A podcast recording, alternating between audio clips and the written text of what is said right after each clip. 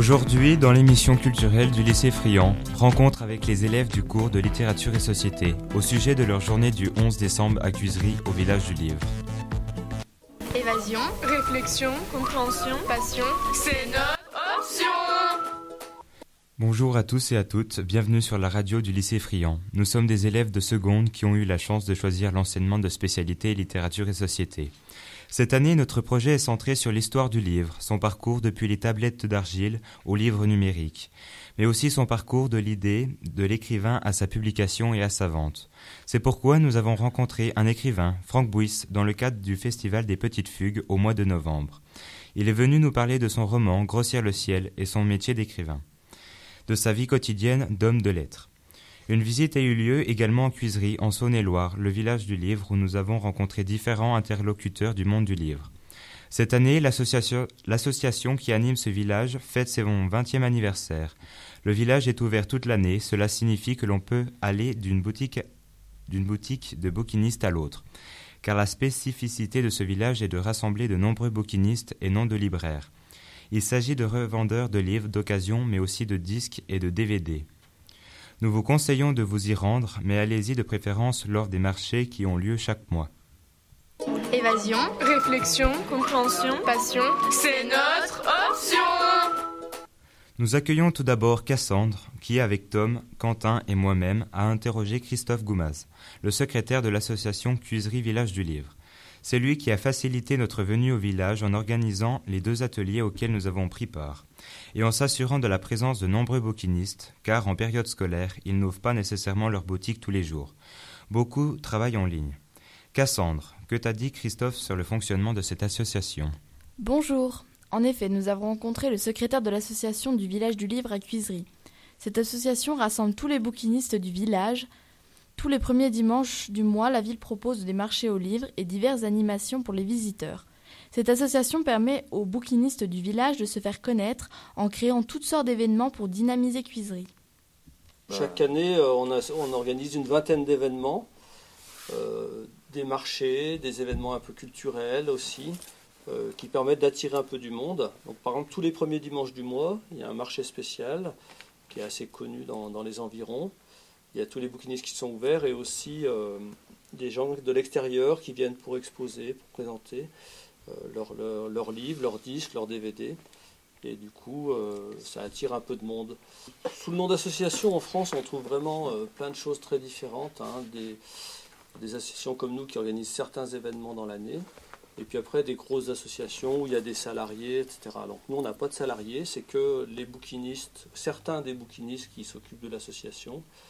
Et euh, le village pourrait exister sans que cette association existe. Simplement, il aurait un peu moins de dynamisme pour organiser les événements, puisque grâce à l'association, on a aussi un petit peu des subventions qui nous permettent de faire de la publicité, d'organiser des petits événements culturels, des petits concerts, des, des, expos. Y a-t-il différents types d'adhésion à cette association?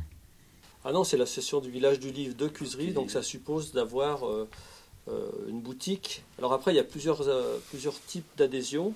Il y a l'adhésion des professionnels, et puis il y a l'adhésion des particuliers qui veulent soutenir le projet parce qu'ils sont contents qu'il y ait un village du livre avec des, boutiques et des libraires euh, d'occasion qui soient présents. Oui, oui, on est aidé par la mairie, un petit peu par le conseil départemental, et puis donc des gens qui, qui souhaitent soutenir un peu le village du livre.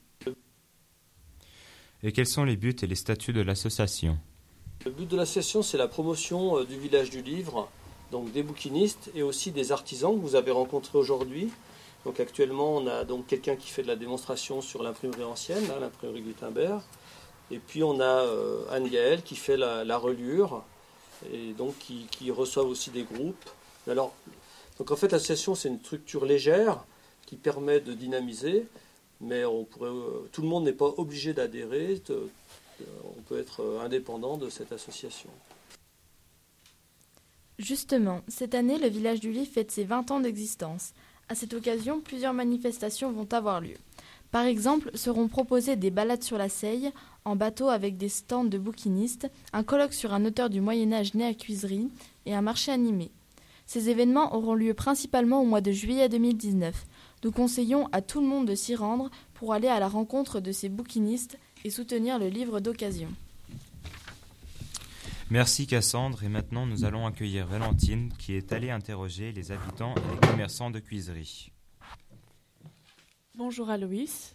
Donc euh, oui, nous nous sommes effectivement rendus à Cuiserie dans le but de découvrir le village du livre, mais aussi de rencontrer les commerçants, les habitants et de découvrir ce que cette association a changé dans leur quotidien. Les commerçants que nous avons rencontrés nous ont raconté l'histoire de leur village qui, comme beaucoup de villages français, s'éteignait dans les années 80. La création du village du livre a permis de lui redonner un second souffle. Il accueille plusieurs milliers de touristes chaque année venus du monde entier. Le commerce a été dynamisé, il y a de la vie grâce aux restaurants, fleuristes, boulangeries, bars et restaurants. Un centre Eden s'est même installé, centre qui étudie et rend accessible à tous les préservations de la biodiversité. Les marchés du livre organisés une fois par mois font aussi venir du monde. Écoutons une patronne de bar dans la grande rue du village. Elle a longuement développé pour nous ce que l'association a apporté à son commerce. Alors, euh, quand on habite à Cuiserie, est-ce que, euh, comme c'est le village du livre, vous avez plus envie de lire euh, que, dans un autre dans un autre endroit? Alors, Envie de lire, oui et non, parce qu'on a plus la possibilité, on a Mhm. des livres à portée de main, donc c'est vrai que c'est plus facile. Bah, le, le fait que ce soit un village du livre, euh, ça a apporté quoi au village? De la vie. Hmm. Parce qu'avant, c'était tous des anciens commerces. Donc avant, c'était tous des anciens commerces. Il y avait euh, maison de la presse, papeterie, une droguerie, une, une, euh, mercerie. Et puis les gens sont partis à la retraite, personne n'a repris. Donc c'était tous des commerces vides, agréables, ça donne de la vie.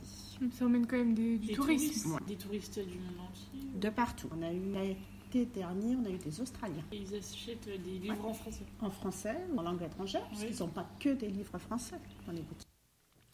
Ainsi, le village du livre dynamise toutes les activités diverses et variées de ce joli petit village. Évasion, Réflexion, compréhension, passion, c'est notre option Merci Valentine. Je cède maintenant la parole à Lilian qui va poursuivre la rencontre avec deux autres chroniqueurs. Bonjour à tous. À présent, nous allons rencontrer Léo qui, avec moi-même, est allé rendre visite tout particulièrement à Monsieur Jean Pelichet et à son épouse. Monsieur Pelichet est à Cuiserie une figure essentielle car il propose la découverte de l'imprimerie, de cette technique, dans une boutique de la rue principale. Désormais à la retraite, il fait découvrir à ceux qui franchissent la porte de son échoppe les matériels de l'imprimerie. Bonjour Léo. Bonjour. En effet, nous avons eu la chance de rencontrer M. Pellichet après l'atelier qu'il a animé pour notre groupe. Il nous a reçus en particulier pour nous expliquer en quoi consistait nos, anciens son ancien métier.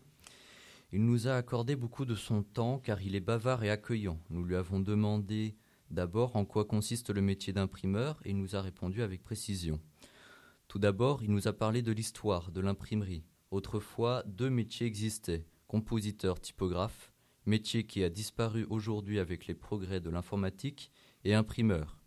Le typographe est celui qui assemble, qui arrange les caractères pour en former des mots, des lignes et des pages. La composition a consisté pendant plusieurs siècles à assembler les caractères en plomb, puis elle fut mécanisée avec diverses machines, et elle se fait aujourd'hui de manière numérique. Le mot typographe, comme il nous l'a expliqué, est issu du grec et désigne celui qui écrit avec des empreintes. L'imprimeur, en revanche, achève le travail par l'ancrage et la presse. Monsieur Pellichet, lui, était typographe. Nous avons vu la vitesse à laquelle il pioche les caractères et les dispose pour former les mots. Par contre, le conducteur typographe, l'autre métier, eh bien, on disait conducteur, ça voulait dire c'était celui qui pilotait les machines d'imprimerie, qu'on appelle aujourd'hui l'imprimeur. Alors, bien sûr que ce terme d'imprimeur aujourd'hui n'a plus du tout la même connotation qu'il y a seulement 50 ans en arrière, où c'était encore des machines électriques, de la typographie, des caractères séparables et tout ça. Aujourd'hui, c'est différent, c'est de l'offset qui est un procédé par décalque. Tout est fait aujourd'hui, tout est imprimé en offset de l'anglais to set off qui veut dire reporter. Offset, ça veut dire report, ou décalque si vous voulez. Hmm. Voilà. Et qui est fait de façon bien sûr très différente. Moi, ce que je vous ai montré ce matin, c'était la typographie. Du grec tupol, tupos et graphène. Tupos qui veut dire l'empreinte, et puis graphène qui veut dire écrire en grec. Donc, le typographe, au sens littéral, c'est quelqu'un qui écrit avec des empreintes.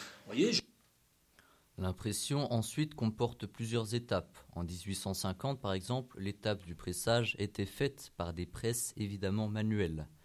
La première machine à imprimer moderne date de 1878. Elle comportait plusieurs étages avec un ouvrier spécialisé à chaque étage. Écoutons Jean Pellichet nous parler du fonctionnement des anciennes presses. Les moyennes d'impression, je vous l'ai dit ce matin, donc ça a été jusqu'à 1850 à peu près, ça a été avec des presses comme ça manuelles.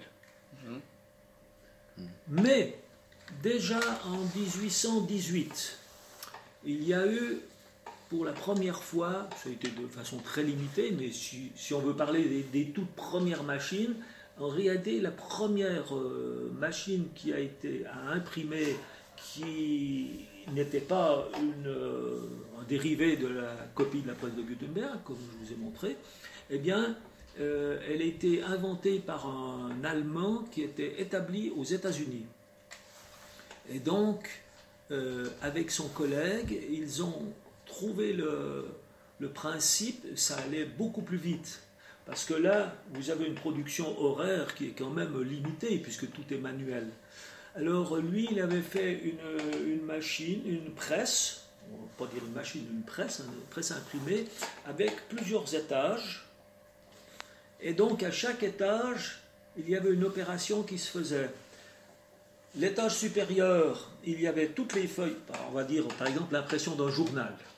En 1818, il y a longtemps qu'il y avait des journaux, avec des, voyez, euh, des pages de grande dimension. Donc les feuilles descendaient alors celui qui était tout en haut, donc il était debout et il faisait descendre la feuille.